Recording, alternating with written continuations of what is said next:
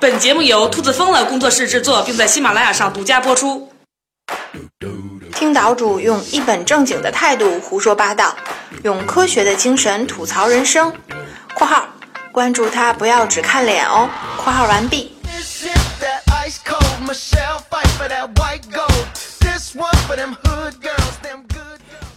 大家好，今天啊，首先要跟大家说一个特别激动人心的事儿。那就是啊，已经失传了一千八百年的《论语》之道篇，终于在西汉海昏侯的墓穴中啊被发现了。目前啊，专家团还在紧张的鉴定当中。如果最终啊证实是真的，那绝对将是整个中国学术界乃至世界学术界的一个嘉年华。为什么发现一篇古文就这么激动呢？这个主要是因为啊，《论语》在中国传统文化中的地位实在是太高了。不论你什么学历，只要是中国人，基本上啊都能说几句《论语》中的名言，还有无数的成语啊、典故啊，以及被世代国人奉为经典的做人的道理，都源自于这本书。夸张一点说呢，就算你从来没有读过《论语》，你的人性里边呢，也一定或多或少的隐藏着它的影子。可遗憾的是呢，我们所熟悉的那个版本并不全面。根据《汉书》记载呢。《论语》在西汉时期啊，分为鲁论、古论和齐论三个版本，而我们目前看到的这只是前两个版本的综合体，而齐论呢一直就没有被发现过。和其他两个版本相比啊，它最大的区别就是多了两个篇章，名为《知道篇》和《问王篇》。学者们只知道历史上曾经存在过这两篇，但是谁也没见过。那么这次啊，从海昏侯的墓里挖出的，如果真是《论语》之道，那无异于挖出了传说中的珍宝。这么激动人心的一个事儿啊，应该感谢谁呢？除了考古工作者以外啊，我觉得啊，还是应该感谢一下海昏侯刘贺同志。这哥们儿说起来啊，还是颇具传奇色彩的，居然呢还当过几天皇帝，谥号啊叫汉废帝。所以您听这个名字啊，就知道这肯定不是什么正经皇帝。下面呢，我们就有请兔大王给大家讲一讲刘贺的故事。刘贺，西汉时期的皇族，他爷爷呢就是大名鼎鼎的汉武帝刘彻，所以呢，他年纪轻轻啊就世袭了昌邑王的爵位。本来啊，当皇帝这件事儿跟他没有半毛钱关系，因为呢，汉武帝一共有六个儿子，他爹是老五，论资排辈儿啊，就算排到死也轮不上他。但是呢，造化弄人啊！公元前七十四年四月十七日，汉昭帝驾崩，年仅二十一岁，没有子嗣。当时呢，在朝中独揽大权的大将军霍光就看中了刘贺，正召他来主持先帝葬礼，顺便啊，就把他立为了西汉的第九个皇帝。其实啊，客观点说吧，霍光这个人呢，虽然权欲很重，但是啊，工作能力可一点都不差。在辅佐汉昭帝期间，为恢复汉朝国力啊，还是做过一些实政的。只不过呢，这一次他选接班人的眼光实在是太烂了。这个刘贺啊，一上台就开始折腾，还在给先帝扶丧期间，他就大吃大喝，载歌载舞。这在那个年代啊，实在是一种很没人性的表现。除此之外呢，他还发布各种诏令，让臣子给他进贡财宝和美女，搞得整个朝廷啊乌烟瘴气。后来霍光啊实在看不下去了，只好废掉了这个皇帝。前前后后呢，一共只用了二十七天，可记载刘贺的罪状却有一千一百二十七条。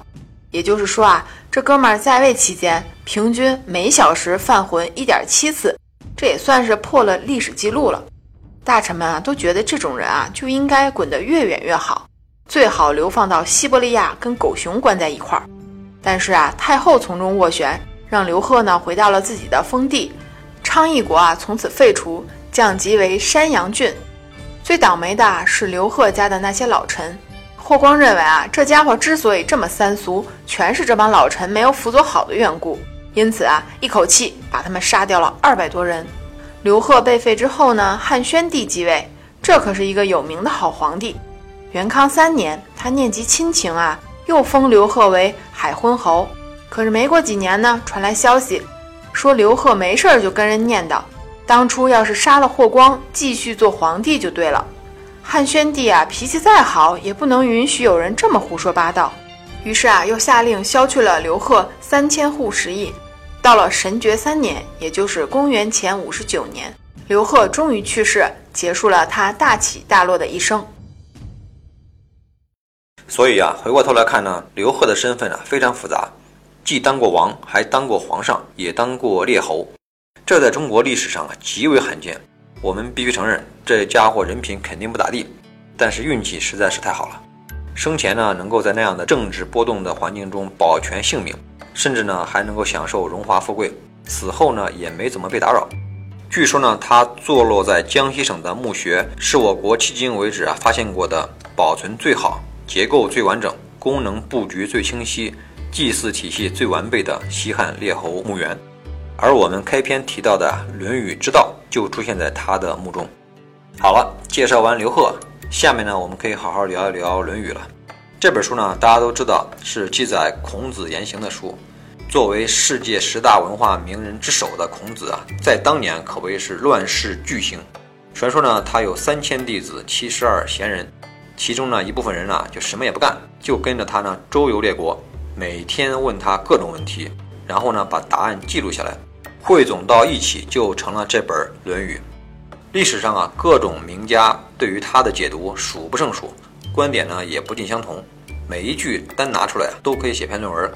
今天啊，咱们不去研究那些啊深刻的问题啊，仅从个人角度来聊一聊《论语》的前三句。为什么要说这三句呢？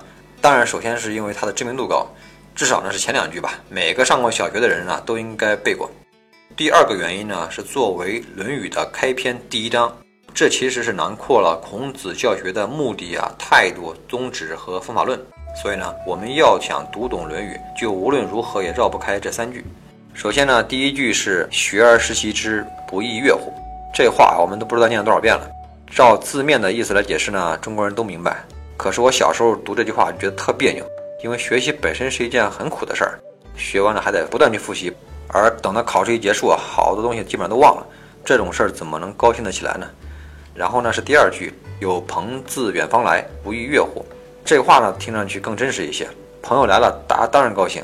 可是孔子为什么要说这么浅显的话呢？然后呢是第三句：“人不知而不愠，不亦君子乎？”字面上的解释啊，是别人不了解我，甚至不理解我，我在心里面呢也不怨恨他，这个呢才叫君子。说的很有道理。但是呢，这和前两句有什么关系呢？说到这儿啊，一个天大的问题就浮出水面了。像《论语》这么经典的著作。它的每句话之间难道是没有逻辑关系的吗？《论语》是由孔子的徒子徒孙们你一句我一句凑成的一本书，也许就真的没什么关系呢？也许是，但我觉得没那么简单。如果是这样的话，《论语》也不可能成为传世经典。随着我人生阅历的不断丰富啊，我越来越觉得啊，像“学而时习之”说的可能并不是读书的道理。解释一下啊，我们通常说的学问呢。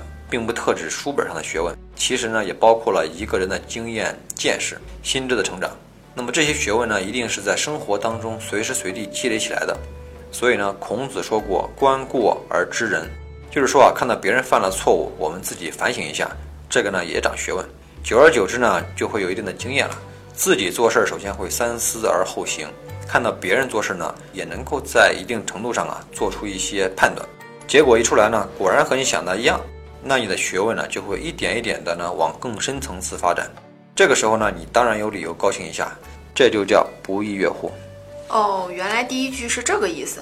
那第二句怎么就蹦到朋友身上了呢？像我说的这种啊，学而时习之的人呢，往往是很寂寞的。你心里总结出来的经验和道理，说给别人听啊，别人不一定接受，因为对方啊没有经过自己的体会和验证。尤其是呢，是你的境界越高呢，能理解你的人呢就会越少。正所谓是曲高和寡，孔子本人就是一个最好的例子。你别看他老人家现在地位啊无比崇高，想当年呢被困陈蔡之间啊，差点没饿死。各个国家的君主呢也都很尊敬他，但是呢很少有人愿意重用他。为什么呢？就是因为孔子的境界太高了，他追求的是克己复礼，而政治家追求的是统治和管理，这明显不是一个套路。中国人常说一句话，叫“人生得以知己，死而无憾”。说的呢，就是你想要找到一个完全了解你、认同你、和你达到同一个境界的人呢，是非常非常难的。所以呢，孔子说呢，有朋自远方来，指的呢，并不一定是物理距离上的远，而是时空上的远。比如呢，孔子的学问呢，真正的兴盛起来是在五百年后的汉武帝时期。董仲舒呢，大力去弘扬孔学；司马迁撰《史记》呢，称赞孔子。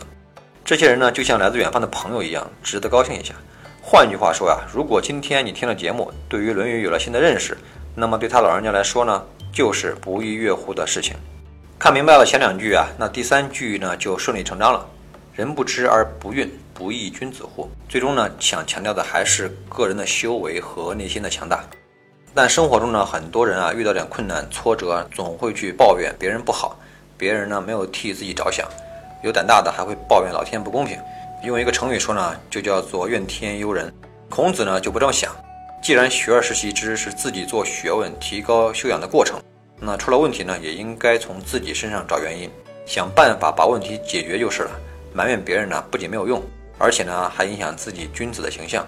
这个观点呢，即使是从现代心理学的角度来看，也是非常正面、积极和有价值的。我记得很早的时候啊。美国一位成功学家，他的书里边呢就有一个公式，这个公式的主要结构呢就是外部世界的一个冲击加上你本人的反应等于结果。想说的道理呢就是外部世界是我们无法控制的，你唯一能控制的就是自己的反应和行为。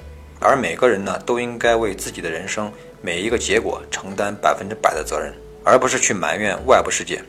这个公式呢被那位作者认为是人生幸福、人生成功的唯一密码。说白了呀，就是自己对自己负责，通过改变和控制自己的行为，去达到或者实现你想要的结果。这个道理呢，其实和《论语》的第三句话内在逻辑是一致的。好了，看明白这头三句话呀，我们就清楚了孔子做学问以及做人的基本态度。然后呢，你再去看《论语》的其他篇章时啊，也就会有一个比较清晰的逻辑主线。下一期呢，我将和大家聊一聊啊《论语》中比较有趣的一些故事和细节，希望能够换一个角度啊，和大家一起重新认识这部经典。这里是风言风语，我们下期再见。